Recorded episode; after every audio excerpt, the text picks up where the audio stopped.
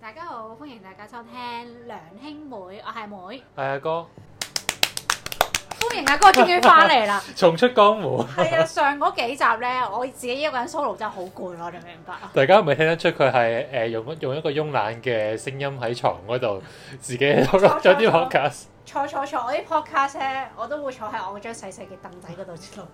我好認真㗎話，我只可以話你誒行咗一條非常之文青嘅風咯，唔知道以為你係同 Mandy 爭緊啲 嚇， 哦 Mandy，文青 Mandy 唔唔知邊個知唔知佢講個 Mandy 咧？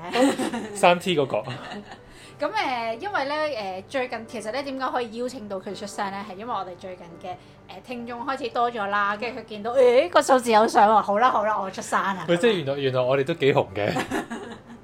通常啲人都係咁啊，好耐都冇誒、呃即係誒、隱退咗之後，跟住好耐好耐之後就話誒啲歌迷好掛住我，我都係可以出翻嚟。係啦，咁我希望呢啲聽眾咧都可以多啲掛住毛毛啦，希望毛毛可以盡快出山 啦。真係好難請啊！呢兩個人，我已經錄咗幾集啦希。望大家多啲留言啦，好啦喺邊，可以喺邊度留言？誒 podcast 冇得留係 啊言， ，podcast 我都留意嘅， 所以我每集每集都提醒誒、我哋嘅聽眾啦。咁如果有咩意見嘅話，可以喺 IG 嗰度留言咯。我哋有一個誒、經常性唔 update，我哋有個嘅 IG 嘅，係啊係啊係經誒經常性唔 update 嘅，所以都誒希望大家可以 follow 下啦。係啦。講翻正題先，我哋今日講乜嘢咧？我哋今日講誒。其實我哋今日講，因為咧我話要講個主題，跟住佢覺得呢個主題唔 OK 嘛。因為佢係想講 staycation 嘅。嗯，係啦，咁其實我自己咧啱啱都 book 咗一個 staycation 嘅，真係啊，因為我正想問你會唔會即係亦對於呢樣嘢有冇興趣啊？因為因為實在太太熱啦，太值得去啦。嗯，即係即係因為因為係誒、呃有有人生日，咁我哋就 book 咗個 staycation 去到慶祝，咁係誒十月底嘅，咁未去啦，咁去完之後有機會再同大家分享。咁但係因為開心嘅開心，開心嘅地方就係、即係你俾幾多錢啦，我唔係記得三千幾蚊，跟住你就好似去咗旅行咁樣樣。即係嗰度佢已經即係有包飲包食，跟住你就喺嗰個地方度，而嗰個地方係你係唔會覺得自己喺香港一樣，咁你就喺嗰個 structure 裏邊你就逗留二十四小時，好似去咗一個有咁哦短誇嘅張，咩？好似一個短嘅旅行咁咯。因為因為你旅行你係唔會留喺酒店噶嘛，但係你嗰個廿四小時你留喺酒你店。如果你係如果嗱，如果你去温泉旅館，你咪就喺酒店度一日咯，温泉旅館，但我要浸温泉啊嘛。你咪浸浴缸嗰個咯。 仲要特登買去 Lush 嗰度咧買嗰啲嗰啲浸浴嗰啲嘢喎，浸浴波波。我諗可能因為香港人屋企嗰個嗰個質素太差啦，咁所以咧你去到一個舒服嘅地方咧，你已經覺得哇，已經好似離開咗香港一樣。嗯，但係我就自己覺得呢個 station 可能就即係如果呢個價錢嘅話，其實真係去旅行會多得好多咯。誒睇下你去邊，因為咧而家有啲即係二三線嘅酒店咧，講緊可能係一千蚊或者六百蚊、八百蚊都有。我有識朋友佢你可六能百蚊嗰啲爭一晚冇嘢食噶嘛，有嘢食㗎，有嘢食。係啊，有有哇有啲酒店係咁嘅，即係可能我我我真係聽過有個朋友就係話，譬如我約咗你去食晚餐，啊，咁可能我哋平時食晚餐都要五六百蚊先算啦。係咯，咁不如我哋去 staycation 一晚，即係六百可蚊能點一做千個蚊， station 啊？一千蚊跟住就包埋嘢食，係啊有一千蚊包晚餐嘅。誒、哦我聽過，如果即係好，即係好可能食得正常啲，我諗都要二字頭啦。一千幾蚊嗰啲應該可能食得麻麻地咯，同埋咁就住得麻麻地咯。咁啊，大家自己去上網揾下啦。咁我就聽過有人有啦。嗯，咁其實咧，我今日咧點解會講呢、個誒、station 呢樣嘢咧？係因為最近咧，我諗大家都香港人都會睇到呢個新聞嘅。係啊我估我估係誒係咪 travel bubble 啊？ travel bubble 係啊係咩嚟㗎？即係哦唔係喎， 我記錯咗。係咩嚟㗎？travel 點 bubble？對點去旅行啊？點對住咩意思啊？即係香港同可能可能同泰國就有就就有個條款就話啊，哦我可以嚟呢度，你可以嚟哦哦我哦而家係講講嘅階段啫嗰度。嘛。係講哦，你唔係呢個新聞。唔係啊哦唔好意思，唔係啊你繼續，你繼續。就係講即係香港人因為啊，咪上網咪流傳咗一張相，就係誒影咗上去酒店十間房有六七間都係啲人係慶祝生日咁樣噶嘛。哦，開 party。係啦，咁就整嗰啲 party 波波咁樣。咁咁其實而家好大家都好興啦，就可能幾個朋友啊屈蛇就係當嗰啲酒店係 party room 咁。係啦係啦係啦咁樣，跟住我啲朋友都有啊，即係咁啱生日嘅，咁啊幾個人，其實你咁樣除翻，可能其實都幾抵玩。你當你二千蚊咁樣，可能你幾個女仔或者幾個男仔咁樣租間房咁咯，就算你四個一人都係五百蚊啫嘛。係啊係啊係啊，咁咁又有得食，又有得玩成晚咁樣，除開係都抵玩嘅。咁嗰陣前排就有一啲有一個網上嘅片段流出啦，就係、嗰個半島酒店有啲人就開 party，就掟蛋糕，就掟到成間房都勁污糟咁樣。咁跟住咧誒清潔嗰啲人咧就誒影咗張相咁樣，跟住就留唔係影咗段片就流咗出嚟咁樣，就講到誒呃佢哋對於嗰間房誒嘅破壞嘅程度有幾大咁樣咯。佢係都幾誇張嘅喎，即係你即係正常整污，即係人多整污咗係正常啦。咁但係佢係啲蛋糕好似電視又有啊，跟住地下又有酒咪啊即，即周圍掟都蛋有。糕咯，咪即係當玩緊獎門人啫嘛，係嘛？哦即係掟因為我掟哦自己唔會玩呢個遊戲咯，即係如果你俾個蛋糕俾我，叫我掟落個牆度，我掟唔落手咯。有有有啲誒誒即哦唔好係習慣，因為你平時你冇做呢你啲嘢。 嚇，我想食咗佢喎。 所以我見到嗰個我就覺得好誇張咯。係啊，即係你唔知道，你以為佢係專登㗎，即係係咪係咪對家酒店專登咁樣做咧咁？我覺得好誇張專登。但係我想講半島係一間歷史悠久，即係佢嘅裝修都好悠久。其實佢咁樣整嘅話，其實都都真係幾破壞性。不過佢嗰啲都係嘢食啫，嗰啲抹得到嘅。咁你住到地氈，如果真係誒，佢、有嗰啲清潔劑洗得甩嘅，其實都。牆咧，佢有冇？我諗佢冇長咧，佢都係整啲嘢食啫，嗰啲都係抹都抹到嘅即。係就咁抹一抹就得㗎。係啊，唔係㗎，啲牆你會有咩㗎？你有啲糖嗰啲，佢會索咗落去㗎嘛。應該我懷疑就冇咁永久性咯。你咁你成百年都係咁啦，點解整個蛋糕就壞咗啊？就棟樓咪壞咗，咁唔係壞咗啦，即係嗰啲牆會索住咗嗰啲糖糖落去啦，即係可能會野蟻，跟住佢哋要換一換啊，可能油過啊或者再黐嗰張牆紙啊，係咪啊？即係其實佢哋嘅善後嘅工作係好多，因為其實咧誒我係嗰間房啫，即即即我諗係特別誇張唔到嘅。成間酒店啊，大佬啊！我因為咧，其實咧，我誒、我冇住過半島啦，咁樣，嗯但我有睇同過好多香港人一樣，我有睇過有一個 YouTuber 就可能佢嗰啲誒去即係結婚周年紀念就同老婆去誒、半島嗰度慶祝一晚就住一晚咁樣啦，跟住佢裡面嘅裝修同埋佢嘅服務咧，佢都真係做到好細心、好細緻，即係所有嘢都好乾淨企，即係唔係一般嘅乾淨企嚟咯，佢係連嗰啲。誒好細微嘅地方，佢都會做到好一個五星級嘅感覺俾你，係啊係啊。我見我入過去一次嘅，我又覺得你係入半島定入半島間房？房啊，哦 借廁所咩你估？我點知啫？我以啊為你自己行入去就當自己去咗唔嘛。係，我又覺得入邊即係冇我想象中咁 wow 咯，即係佢係幾企理、幾乾淨，即係佢但係佢係唔係唔係超級華麗，唔唔係係華華麗，麗係啦係係啦啊係係啦啊係都比我想象。 elegant 啲嘅，因為佢喺黃黃有啲木木多嘅，我以為你話黃 黃，黃黃黃黃，即係木係啊，即係佢係優雅係咯。咁四四方方、四四四四正正都幾大嘅，但係因為而家新式嗰啲咧，可能你喐啲就哦。不過我上次去嗰間可能唔係落地玻璃，即係而家新嗰啲係即係比較誒、呃多落地玻璃，或者比較個通係白啲啊，時尚啲咯，但係係啦佢係係啦有少少復古感覺㗎。又唔係好，我覺得啦，又唔係話非常之復古，總之就係好樸實、好簡潔嘅感覺我咯。我覺得佢係有以前個誒、可能誒嗰啲誒你睇嗰啲即係嗰啲叫咩咧？八十年代、九十年代嗰啲有錢誒、有少少錢嗰啲小康家族嘅屋企嘅感覺。嗯跟住，但係佢而家都加咗好多誒、呃新嘅科技落去嘅，即係佢又唔係誒 keep 住好耐以前嗰種感覺咯。佢當中佢都有 update 過晒所有嘢。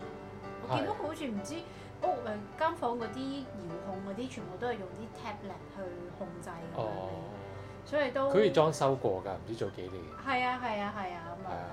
咁所以咧，同同埋我你話你話即係個 YouTuber 讚半島好窩心係咪啊？啲服務，都係啊，即係都好細心咁樣咯。因為我聽講過咧，就係話如果你去即係你去嗰度住，我唔知係咪所有酒店都係啦，定係淨係得佢咧？但係我記得佢有一個緊講個佢咧，就係如果你喺嗰度住啦，嗯跟住你可能誒、你可能要求換床褥或者枕頭，就話太硬太軟，嗯咁佢會換俾你啦。嗯跟住佢以後都會記住你咯。去呃誒跟住你再去，佢就會俾翻嗰你中意嗰個枕頭或者嗰、個誒咁嗰個嗰啲叫咩啊？床單床床褥有床褥，嗰個床褥個軟硬俾你咯。哦，誒床褥都有得換嘅咩？哦佢我記得我睇過嗰個分享話有咯，哦咁勁啊！你試下。跟住佢我你都冇你冇試過你個住 file 入邊就會 你幾個人搞嘛？哦，因為咁啱唔講嘅，跟住哦係，咁其實即係呢啲呢啲細心嘅情，呢啲細心嘅地方就係令到佢一路可能攞到呢個五星酒店嘅嘅原因咯。係咁呢樣嘢咧，亦都咧另外喺度諗緊啊！大家其實去平時去旅行住酒店嘅咧，有咩有咩習慣嘅咧？ 先先頭先停咗嗰度，剪一剪啦。我呢度再講多句先。誒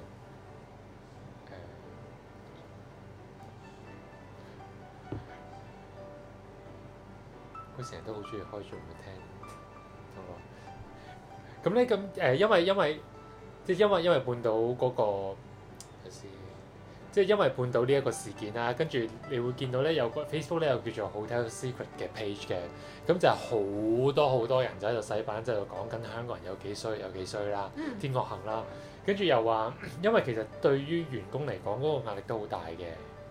因為佢其實佢根本就唔夠人，因為可能有好多人已經俾人炒咗啦，跟住或者有好多做 part time 嘅佢已經冇再請啦，Ờ. 跟住得翻啲長工嗰啲人，其實人人數未必好多啊。哦咁但係你有好多好多 station 做緊喎，跟住已經 Ờ. 好多人喺度投訴啦。跟住咧，其實我覺得跟跟住之後又可能開翻啲旅遊業啊各方面啦。嗯咁我覺得可能 station 啲咁平嘅 package 好快就冇㗎啦。嗯即係我諗可能過咗十月之後，十一月、十二月都開始冇㗎啦。嗯所以大家咧即係有買要趁手啦，嗯即係要 book station 咧真係要趁早去到 book。嗯其實我覺得要 book station 咧真係越 book 越貴嘅係越抵咯。係㗎係㗎，同埋你可能趁呢啲機會，你咪住喺香港貴嘅酒店去感受下，因為平時根本都唔會去咯。咁頭先你你咁你你個半島你又可以去試下啦。係啊，我慳翻。 嗱，你哋就去試啦，我就慳分 啦。係啦，資金資金唔係太 充裕。大佬話冇俾人炒已經算係咁啦，唔可以再亂咁揮霍。希望大家聽多啲啦。咁我哋有廣告嘅話咧，我哋就可以拍 一個 vlog 俾大家睇。好好長遠嘅道路咯，仲要有廣告。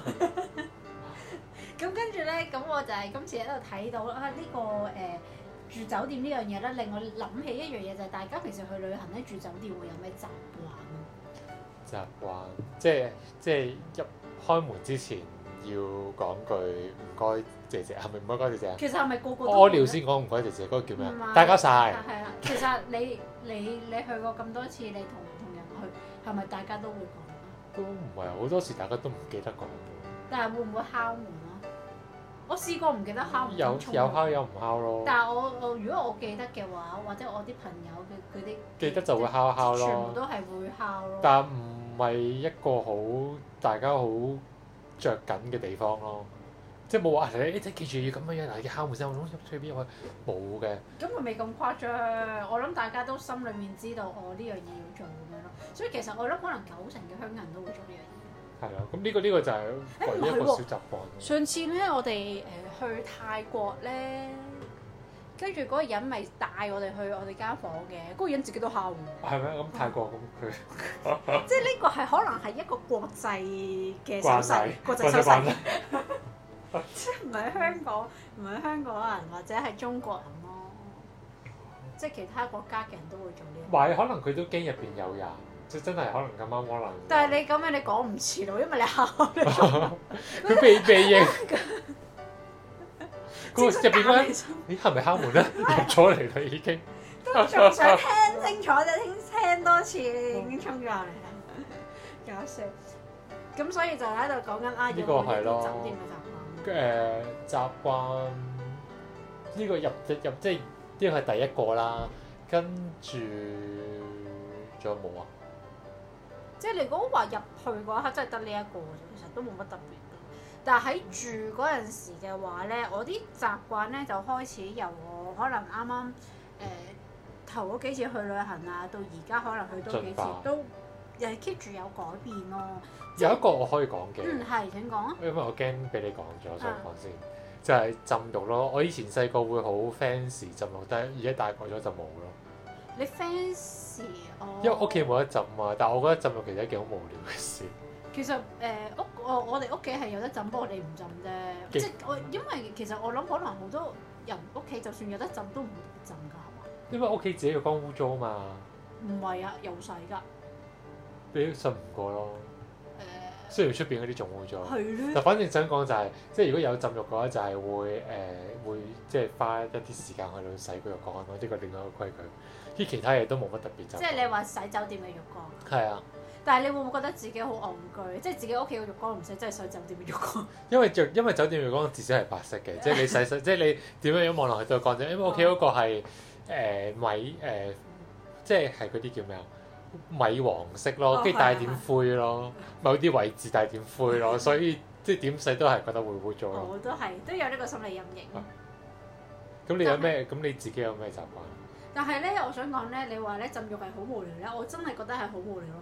因為咧，你浸到落去，其實你唔知自己做乜嘢。係啊，因為你又唔可以玩 iPad 啦，你又唔可以玩電話，因為你手已經濕㗎啦嘛。但係啲人會笠住個袋玩咯。嗯我冇嗰啲袋誒我冇 zip-up 咧我冇嗰啲 fans 袋，啊，咁咁你都唔會真係玩電話，即係你可能都係想睇想睇睇下 Netflix 咁係樣啦樣，咁你笠住你又聽唔到，誒係啊，再真用係 speaker 咯係，啊係啊，藍牙， 搞但係有咁多麻嘢，煩咯。 跟跟住浸坐喺度，即係坐喺度。唉做緊做咩好咧？即係睇書又唔係，咁乜都唔係，一聽收音機聽 pod 就聽我哋嘅 podcast。但係聽 podcast 就係，但係聽 podcast 都係覺得齋坐喺度聽 podcast 好似好無聊咁樣，即係因為平時聽 podcast 可能做緊其他嘢㗎嘛。即係打掃啊、搭車係啊，啦係啦，或者做運動啊、跑步咁樣，咁但係你而家唔係咯，咁你真真真認真坐喺度聽咁樣咯。所以我唔享受浸呢樣但係唔知點解去到旅行就會想浸一浸，即係可能嘢。覺而得家大個咗，用盡我咗間冇啦，房我冇啦，你冇啦咩？冇啊，再唔係指定動作啦。我就唔係指 定咗係啊，我而家都會嘅，即係可能因為佢即係出邊酒店嗰個浴缸係比較大，即係我哋屋企嗰啲係標準 size 嚟嘛。誒，以你嘅身形都得嘅，我就咁啊，梗係得啦。咁但係即係出邊嗰浴啲缸咁肥，肥新過嘅電嘢單車喎。啊 唔係啊，即係咦？你個妹幾 肥啊？誒，有入入到浴缸嘅，坐到坐得到咯，係起到身 咯。跟住之後就誒出邊嗰啲酒店嗰個浴缸都比較大啲㗎嘛， 嚇！咁咁就會舒服啲，所以都會想浸下嘅。但係就哦不過而家好多 cheap cheap 嗰啲都係用企缸，哦，係啊，係啊，香香港我諗特別特別係啦，即係香港好多勁細嗰啲酒店啊嘛。嗯但都係嗰句啦，即係畢竟因為佢無論係幾大幾細點樣都好，假如佢有浴缸，佢通常都係白色嘅，咁所以深刻你就會覺得舒服少少咯。係啊，但係淘寶咧有一啲咧係叫做浴缸套嘅喎，係一個超級大個膠袋，哦跟住你放落去，即係好似放個放個垃圾袋嘅落去個垃圾桶咁樣咯，跟住你可以浸。都 OK 喎。係啊。有冇拉鏈㗎？拉鏈？即係你點樣嚇咁攝你你住你啊？你攝住自己？唔咁你係啊，即係你好似個垃圾桶咁啫嘛。咁咁就但係你佢有有個窿俾你攝緊落去㗎嘛？唔係啊，你垃圾桶咁啊，你鋪哦個垃圾袋落去，跟住哦你你就係嗰嚿垃哦圾，你就跳落去咁樣咯。哦。咁嘅意思咯。即咁係點啊解你仲拉起自己？哦我以為我以為好似有個水水袋水啊水水 袋，點解要包佢 哋？唔好嘥水嘛。咁可以用少啲水嘛。哦，咁都得，你咁咁樣。都得喎，淘寶呢個啊係啊都有係啊 goodbye 喎。係啊係一次性嘅咯。其實你屋企如果你自己攞嗰啲叫咩啊誒台布，台布都得嘅，台布，台布。大啲嘅台布。係啦係啦係啦，可能唔夠大喎，台台布要超級大先得咯。哦哦，其實佢都係一塊大膠布膠係啊膠啫嘛，係啊不係過啊。佢係勁大勁大勁大咁解啫嘛。係啊係啊係啊係啊！咁你有咩習慣啫？究竟？我啊我就我就如果而家其實咧，因為咧我以前誒、呃去住酒店咧，我就比較隨意一啲，因為我平時喺屋企都比較隨意嘅，咁我我啲衫我可能就亂咁放啊，或者我啲嘢就會亂咁放啊。我就諗住啊，其實我都係嚟呢個酒店住一住，所以我就唔需要太過特別整潔啦咁樣。所以咧，我平時可能誒、呃第一晚入住嘅時候啦，咁我沖完涼啲毛巾可能就亂咁劈，我啲化妝品啊、護膚品都會亂咁劈咁樣咯。咁我第二日出去嘅時候，我都唔會執啲啲床啊都係亂嘅，我啲衫都亂咁放嘅。但之後咧，我我咧去過慢慢去過越多越嚟越多旅行咧，我發覺咧嗰啲人咧幫你執嘢嗰啲人咧係會幫你執埋你啲嘢嘅時候咧，我就會有啲唔好意思咯。 好似唔一定執嘅，不過有時有啲人細心客嗰啲係會氣就會會幫你摺一摺擺喺張床尾度咯啲衫。係啊係啊係，即係我都遇過有啲係唔執嘅。咁我毛都有巾就遇一過定會啦，毛嗯巾就一定會啦。但係我覺得其實呢樣嘢，即係你會對嗰個人如果真係幫你執嘅話咧，你會對嗰間小誒、酒店咧，會覺得啊好似好細心咁咯。哦，咁所以你要整亂啲，佢先你先顯顯得佢細心喎。哦，即係你要逐間逐間咁樣 check 係咪？跟住跟住俾佢剔佢咁樣係嘛？ 跟住我就會有啲唔好意思，所以我而家咧就係、假設我住完一晚酒店咧，我臨出去嘅之前咧，我都會簡單執一執。但係搞笑喎，你住酒店會，但係你平時喺屋企又唔會喎。係啊，因為平時屋企整完完都係整完完我自己啲嘢，執都係我哋嘅執啫嘛。你而家人哋幫你執快啊嘛，即係你唔想有人幫你執，因為仲要三唔識七，唔會唔好意思咩？大家都未素未謀面添喎。但係呢個佢工作嚟㗎嘛，佢工作幫你執啊嘛。佢幫我執，唔係啊，佢執間酒店房，唔幫我執，即係佢唔係執你啲嘢咯，佢哦唔佢係執酒店嘅東西咯即係你係自咪？己嘅 personal belongings 就會執翻好。就應該我自己執，咁你佢幫我床執。床咁你被就唔應該摺喎，但係衫就要摺啦。誒、如果你要計得咁清楚， 毛同埋巾你又唔可以摺同埋你喎。摺起係多餘嘅咯，因為佢係要佢係要攝落去嗰個咩底噶嘛，床底噶嘛。嚇哦，其嗰實個佢咪又係要攤翻空。同埋如果有時你多嚿即係如果嘢你同埋最慘係咩啊？最慘係有時你已經翻到你知你去旅行啦，死行難行難行到行到腳都斷，翻到已經好攰啦，跟住仲要嗰個被啊被單要仲要攝落去，仲要係好難掹出嚟㗎嘛，啊已經冇力啦，大佬。我競爭，跟住我試過咧，諗住唉算啦，見到你佢哋佢哋次次都要咁樣攝，我就唔掹出嚟啦，諗住。自己攝落去啊係。就咁，但係夜晚瞓覺瞓得唔 好嘅，因為你轉身你想掹被咧，佢全部攝晒好喺似入俾邊咯。鬼砸咁，啊大家嚟試。跟住咧，你永遠一定會半夜起身掹翻張被出嚟，你先瞓得好啊啦。佢係好難好難，因為佢哋呢啲床褥特別重啊嘛。係啊係啊係啊，咁所以就係我呢個都係我慢慢轉變嘅一樣嘢。同埋有一次咧，我以前誒啱啱同朋友去旅行嘅時候咧，我我朋友問咧誒、我哋使唔使放翻啲錢喺嗰個床頭嗰度俾翻嗰個哦，執房嘅？你有冇放過啊？我有美國嘅話有試過，係咪啊？我嗰陣時就唔係、知幾蚊咁樣樣擺床頭。係我朋友就話誒，佢阿爸好似話要放返亞洲少地少方就冇啊錢啦。喎。跟住我話吓，係咩？但係佢你放喺度，佢點知係你定係你俾佢定係點啊？誒、嗰個金額大概都知㗎啦。唔係啊，佢你唔點係？擺十萬八千七啊嘛？哦你床頭你即係同埋你我放擺咗床一張頭一百蚊美金喺度，佢就唔攞嘅，因為佢覺得唔係俾我嘅意思誒、。如果係你嘅話，你會去揾翻，佢應該都會攞㗎啦。我所諗，以我就係唔知，即係你哋但係有因為冇因為心你唔中入會住定因為你唔會留低幾蚊，即係你唔唔係會啊？即係你有時候你第你係住兩日，咁你第一日放低定係點啊？臨走先最最尾嗰尾一嘅日。咯，最尾嘅咯。啊哦，即係唔係逐日嘅。我當係最尾嗰日咯。哦，咁最尾嗰日咪好好彩咯，即係嗰個執房嗰個人。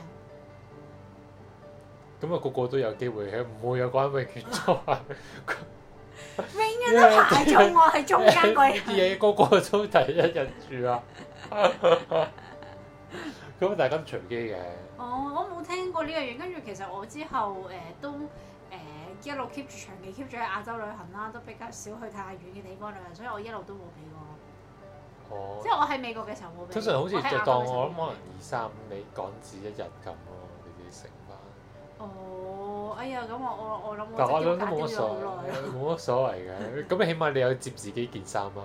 唔係啊，咁因為我喺誒去美國旅行嘅時候，我嗰你陣時你未仲細啊未有未有呢個未習未慣，有呢個習慣已經你勁 有冇亂俾啦貼。 士？我俾你食，唔識噶嘛，嗰時細個大佬啊， 冇人教啊嘛，有人教，咪個 friend 教嘅時候，我中好懷疑下點解要咁 你做自。己上網 search 下啦。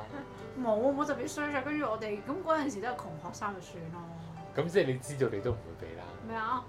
即係你咁佢哋成日都收好貴啊，即係食飯又要俾咁多，連住個酒店都要俾咁多咁樣。咁跟住就係、仲有冇小習慣咧？其他小習慣，同埋就係咩咯？你哋你會唔會鎖篋啊？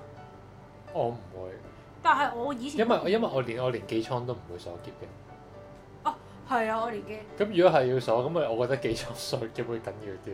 唔係啊，其實因為我哋屋企其實鎖喺誒嗰個叫喺喺篋入邊嘅嘢，其實都只係真係純粹我哋啲衫褲鞋襪係最 cheap 嘅嘢嚟全㗎嘛。世界都係㗎啦。邊個帶個金去旅行啫？佢啲 passport 錢就更新㗎啦。咁你話唔係啊，咁你跟身你俾人 scan 到㗎嘛？誒點解有嚿磚嘅？先生唔該你打一打開個袋。 你啊你你你唐人街唐人街旺記老闆啊，帶嚿金磚出街。咩啊？走私咪就係咁啫嘛！我你講邊？我你你我有走 私，我都冇走私。即係你話邊個人會咁啊 樣？我心諗走私嘅我人。知話你有咩？我話個個個篋都係得啲衫唔褲鞋係襪啊走㗎啦。私嘅人， 或者有啲人係真係需要帶嘢，可能咁啱帶啲嘢去俾屋企人咯。咁就會鎖機啦。咁啊，嗰啲人好，唔係，就算啲人帶嗰普啲係通嘢 rare 都係， occasion 啫。唔係啊！啲人帶普通嘢都係會送我㗎。我啲朋友帶普通嘢都係會送我㗎。同埋我哋鎖，我哋跟住我有時候見到人哋咁樣鎖結果我都我都鎖啦，但係我哋個密碼係零零零。係咩？今日今同埋點解晚我夜唔鎖結咧？因為我覺得好無聊啦，因為我懷我懷疑我攞把鉸剪，但係啲剪都可以剪開嗰、個嗰、個結咯，布噶嘛，而家好多結都係。咁我覺得咁咁，如果係咁，sorry 做咩？啊即係如果佢係要偷嘅話，佢就都有辦法偷噶啦。哦，我諗你嗰啲係嗰啲誒，如果你用貴價夾嘅話就冇，不過我哋用下啲 cheap 夾嘅話，佢夾硬要偷都係嘅。攞把刀仔咁樣解一解開啦，其實我覺得。嗯，咁同埋誒，所以就鎖篋呢樣嘢，我就係見我啲朋友一路即係都有做咧，所以我就會做咯。跟住咁，但係其實我覺得做嚟其實都真係冇乜必要咯，因為都唔會放啲咩貴重嘢喺嗰度。咁你係咪所有錢你都會更新一定帶走啊？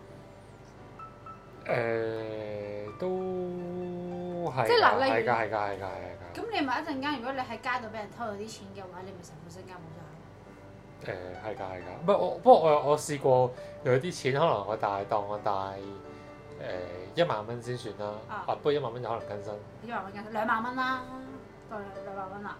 咁你慳兩萬蚊都可能會更新，因為唔係好多啫嘛。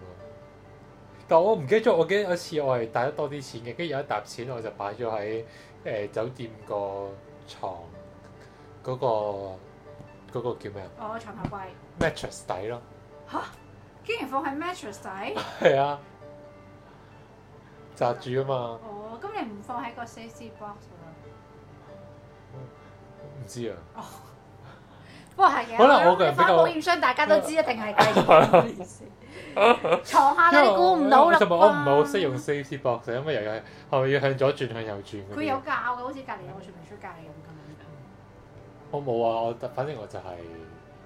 因為咧，我有啲朋友咧係即係例如我哋去日本咁樣啦，咁係誒，如果去啲温泉旅館，你個温泉可能係大眾池嚟嘅，咁我哋誒一齊出去浸啦，咁屋間房又冇人啦，咁你啲最貴重嘢你喺間房噶嘛，咁佢哋都會鎖起佢嚟咯，因為佢話咁誒誒酒店嘅人可以入你間房噶嘛隨時，係啊係啊係啊。跟住所以佢哋都會鎖起咯，將啲所有錢都會鎖起咯。哦，但係我通常都更新嘅。咁你去你唔係啊，你去浸浴咁你出一出去我呢個揾，浸浴嗰啲啊，係啊，哦咁就冇㗎啦，咁咪係咯，我哋就擺冇書㗎包咯，咯。係啊係啊， 嗰嗰日誒出街用咩袋咪喺嗰哦度，但係唔係咯。分分鐘喺條褲度都唔出奇。原來啲人係會鎖㗎，原來大家都係咁咁咁安全㗎咯。但係我哋我哋屋企人嘅安即係全個意識意係偏即係即係意識超級低意識係低咯。係啊係奇低同埋咯。我諗我哋最重要係因為我哋都唔係帶好多錢出街咯，但即係問題話係就係你俾人偷咗嘅話，你就係俾人係咁偷。多就係咁多。係啊，到時候你就比較彷徨一啲咯。哦，卡咯，不過如果卡都係會偷㗎嘛。要偷嘅都可以偷嘅，我上網幫你買嘢啫嘛。我盡量都更新嘅，我唔咁知啊一。定啦。佢 touch wood 都未試過咯。誒、都係嘅，都係嘅。咁同埋仲有咩習慣？你平時去旅行嘅話，會唔會用誒、酒店嗰啲毛巾啊、水壺嗰啲嘢？毛巾一定會啦，水壺都會，但我成日都認住有人屙尿落去，因為我唔知邊度聽過，跟住所以我會攞熱水先煲一次咯。我係但係都係好無聊呢個動作。我唔係聽過有人屙尿咯，我係聽過啲空姐會將佢個絲襪掉落去煮咯， 點解嘅？唔知殺好着啲啊！唔知或者洗香港腳佢啊，我真係聽過呢樣嘢，所以我硬形容會有一陣絲襪味咯。 但係但係我係對於水壺呢樣嘢，我係都會係有呢個心理。但冇計㗎，你點都要用㗎啦。咁咪買水翻嚟飲咯。喂即係咁你都要煲唔熱飲水㗎咯，你唔飲熱水。哦，因為我個人比較養生少少，哦，我堅持依時時飲熱水啊。係跟住再沖飲絲茶襪絲襪絲襪熱水， 燒燒熱水係啊。跟住之後，咁如果你酒店嗰啲茶包咖啡，你會唔會攞走啊？誒我唔答你呢個問題， 因為我因為相營信業大家障聽眾都明白㗎啦。我唔哦答你呢個問題。我哋屋企長期都有一集係同一個牌子， 同唔同牌子應該係但係大部分都係個牌子，因為好多都人好多酒店都用嗰個牌子。T 字頭 頭，啊嗰個牌子 啦。可能有可能有啲人淨喺嗰度買咧。係啦，咁佢就同埋佢成日喺嗰度買一啲咧，就係、我哋平時好少飲開嘅咧，所以長期嗰幾包都仲喺 度咯。咁咁佢哋咪成日都唔受歡迎 咯。 有大紅袍，咩嗰個咩大大字字鏈 鏈？你知唔知究竟係咩嚟㗎？總之係佢都係大紅紅茶袍嚟嗰啲嚟㗎。係啊我唔知啊，總之點解長期都喺度咯？係真係咪飲到冇嘢好飲先夾硬 飲㗎？係。我可以話俾你聽，咖啡就唔會攞咯。你話 capsule？誒 cap 十固然之窿，自己吉個窿衝 咧，你話着茶奶茶？係啊，追查咖啡就唔好勉強 啦，公司 office 做人有少少原 則，好冇？咁樣就係其實主要都係呢啲習慣咯。呢個都叫習慣啊嗯？嚇！呢啲就係我哋人即變係我意思咗話，如果如果有一個人係會攞茶包嘅話，嚇都唔係習慣，就係去親旅行必須要攞。 仲要你知唔知？俾自己更加習慣嘅習慣。 你知唔知個重點係咩咧？即係你同一日可能喺度喺酒店，你住兩日啦，你第一日 你 make sure 第一日你出門口之前你一定要 攞。Otherwise 佢唔 refill 俾你嘅時候，你就 make sure 第一日嗰個份量啦。執房嗰陣經你生膽石，你今日飲法手都震埋。同埋見到嗰個垃圾桶係冇茶包，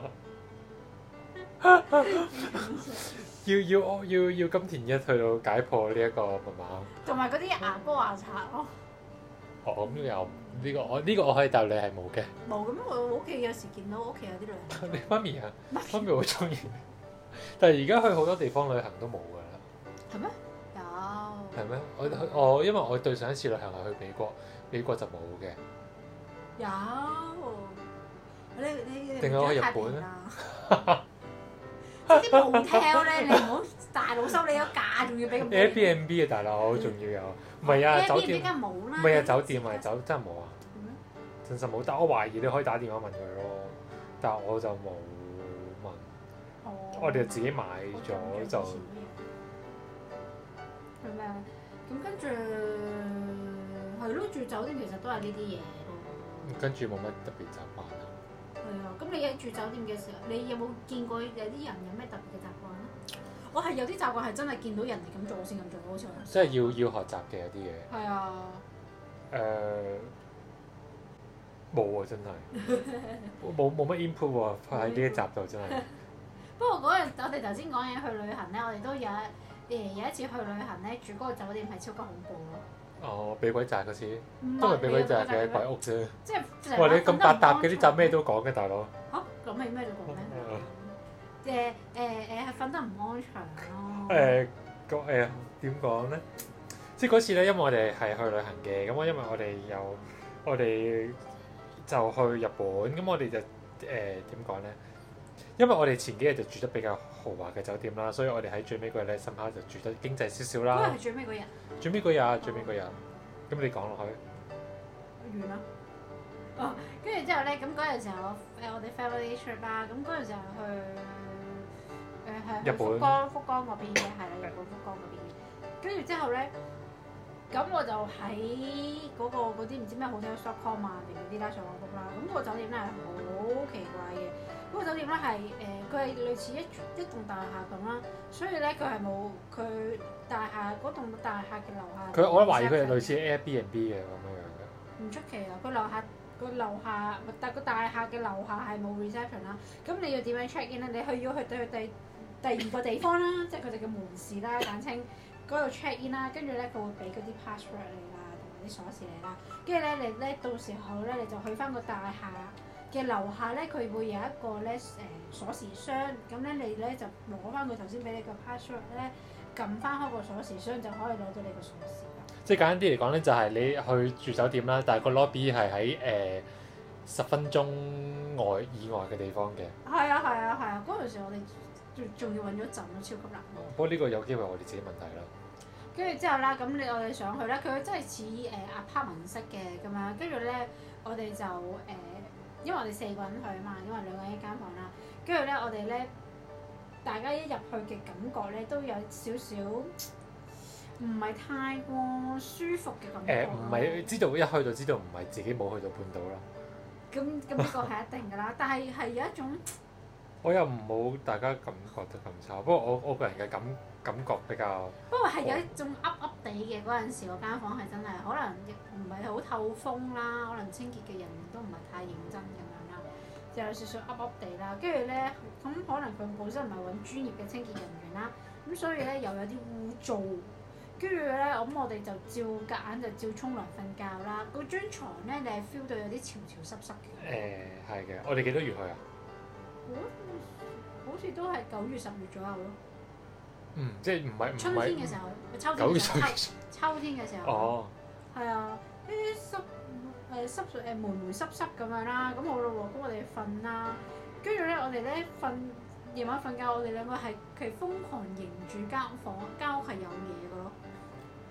我哋兩個係不約而同有啲唔知咪有一種驚會笑嘅，大家望到對嘅。即係咪有種結有種奇怪嘅感覺咯？但係大家就唔好 sure，又唔敢講啲乜嘢。總之就大家其實大家嗰一刻咧，我哋大家彼此係冇講任何嘢㗎。我哋成晚都當冇事咁發生咯。我但哋係係就離開咗大家先敢講嘢，因 為又唔想嚇親對但係其實方。真係冇嘢發生嘅。係冇嘢發生嘅，但係總之令成個感覺係令你覺得唔係太過舒服咁樣咯。跟住我哋阿爸媽係住喺隔離嗰間房，跟住之後啦，咁啊去到第二日出嚟啦，我哋阿爸媽係超級超級早，即係佢哋平時咧係早起咗之後咧，佢哋會自己做自己嘢嘅，但係誒跟住等到我哋起身，我哋就一齊集合咁樣啦。但係佢哋嗰陣時係超級早，跟住咧已經過嚟咧了解翻我哋嘅情況咧，起咗身 未，因為要盡快 離開呢個鬼地方。同埋跟住一路一路揸車又鬧，做咩鬧貪平啦，住埋啲乜鬼屋？ 因為其實佢重重點都唔係個鬼屋，因為佢係喺條 電車路隔離，所以咪六點鐘開始已經拱拱拱拱拱拱拱拱，勁子勁子咧，你喺觀塘站咧，住喺觀塘站隔離一住。因為佢係得二樓嘅啫嘛，即係你一個窗外邊就係條鐵路嚟嘅。咁但係我哋租嗰陣時，我哋唔知嘅。嗰、個我都可以講俾大家聽。如果你要揾翻福岡嘅酒店咧，佢有有一扎平價嘅酒店咧，係用號碼嚟到命名嘅，唔知哦係啊好似係 number 啊 one、number two、咩 number 咩 three 咩咁啊。 Seven Residence 咁樣嘅類似嘅。係啊，唔知我哋度住唔知其中一個 number 啦。咁樣係啊係啊，勁搞笑咯！佢有幾棟啊真係，唔係但係我我哋嗰陣時，我哋阿爸阿媽咧係覺佢哋都覺得佢哋間房係有啲奇，即係又噏唔出嗰種感覺咯。我哋係大家不約而同喎，你諗下，即係大家係住大家間房，但係第但係又二日冇乜嘢嘅，我諗大家都，我諗純粹係間嗰個地方嘅設計唔係咁好咯，即係可能又唔係好通風，又有啲潮濕，又有啲霉霉舊舊咁樣樣，我覺得係咁樣樣咯，其實就。唔知啊，即係所以但我記得係咪有啲嘢發生過，所以我哋大家互相覺得搞笑嘅。嗯冇嘢發生過，就係大家走咗之後，大家都表達翻自己嘅想法，就覺大得家都覺得有啊，大家都覺得有嘢， 大家都咁講，所以就所以就認住嗰間屋係有嘢咯，唔係好有咩發生啊，我冇嘢發生咯、你你人生試過發生呢啲嘢咩？冇啊，咪就係咯，所以就係咁樣咯。咁呢個咧就係我哋去旅行嘅小習慣同啲小經歷咯。咁係啦。咁都係嗰句啦，大家就快快啲 book vacation 啦，因為應該好快就冇㗎啦。 應該都仲有啲時間嘅，經濟經濟要回翻正常都要啲時間。咁誒、呃今日係咁多啦，咁誒大家咧記得啦，就誒、誒、呃得閒就聽啦，唔得閒咧就播，就教到正音波當。background music 嚟㗎誒、你教到最細聲啦，唔好唔好嘥嘥時機，唔好嘈騷擾你做嘢，咁你就側邊播住就得㗎啦。咁啊幫手播幾次，同埋記得就係、誒、follow 我哋嘅 IG 啦 f a i r y s i n g l e Production 啦，或者你 search 喺興門都應該揾到我哋噶啦。咁同埋就誒有乜問題嘅話就可以誒 comment 翻俾我哋啦，記得 like 我哋啲 post 啦，同埋 follow 翻我哋個 podcast 啊啦。咁誒，我哋下次再見啦，拜拜。拜拜。